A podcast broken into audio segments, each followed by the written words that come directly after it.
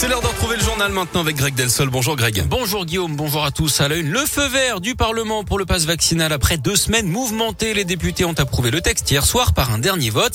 Il instaure le passe vaccinal à partir de 16 ans, la possibilité pour les patrons de bars et de restaurants de vérifier l'identité du détenteur du passe. Une sanction de 500 euros par salarié pour les entreprises qui ne respectent pas l'obligation de télétravail.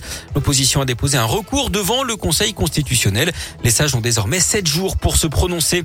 Le ministre de l'Intérieur dans la région. Aujourd'hui, Gérald Darmanin est attendu ce lundi en Saône-et-Loire, puis dans l'Ain. Il ira tout d'abord à Mâcon, au nord de Lyon, pour visiter le commissariat où il rencontrera les effectifs. Cap ensuite sur Saint-Laurent-sur-Saône pour discuter de l'extension de la brigade de la gendarmerie. Il terminera sa visite par un crochet dans le Jura. On reparle de l'épidémie de Covid avec un peu d'optimisme. Le nombre de cas baisse en France. 278 129 la semaine dernière. C'est 20 000 de moins que la semaine précédente. Le nombre de patients en réanimation reste stable hein, depuis trois jours. Les hospitalisations, elles, par contre, continuent de progresser. Mais certains, comme le monsieur vaccination du gouvernement Alain Fischer, pensent que le pic de contamination a été atteint et que la fin de la cinquième vague arrive.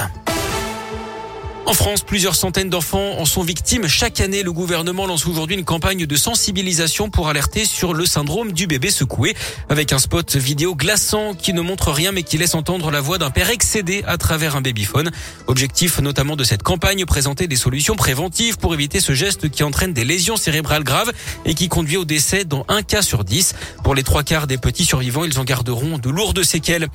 En immersion dans sa propre entreprise, le fondateur et patron du géant lyonnais de l'informatique LDLC, Laurent de la Clergerie, est ce soir dans l'émission Patron Incognito sur M6. Crâne rasé, bouc, lunettes, il est méconnaissable.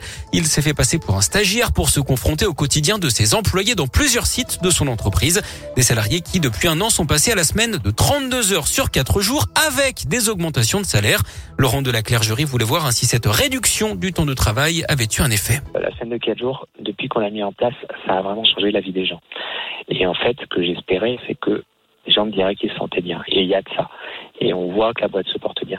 Même les équipes d'ailleurs de tournage, quand elles ont fini le tournage de l'émission, m'ont dit euh, c'était incroyable Laurent de voir les gens chez toi, ils sont heureux. Et c'était un petit peu l'idée que j'avais en faisant aussi l'émission, c'était de de montrer que euh, je ne sais pas si ça s'appliquerait partout, mais qu'en tout cas, ça n'apporte que du bien aux gens qui travaillent. Semaine dernière, vous avez peut-être suivi un autre chef d'entreprise lyonnais, Yves Ecker, des burgers de papa. Alors, Laurent de Clergerie va-t-il être démasqué? Patron incognito chez LDLC, c'est ce soir à 21h10 sur M6. Du sport, du foot, l'OL renoue avec la victoire en championnat. Succès à 3-1-0 grâce à un penalty de Moussa Dembélé au classement Lyon et 11e de Ligue 1.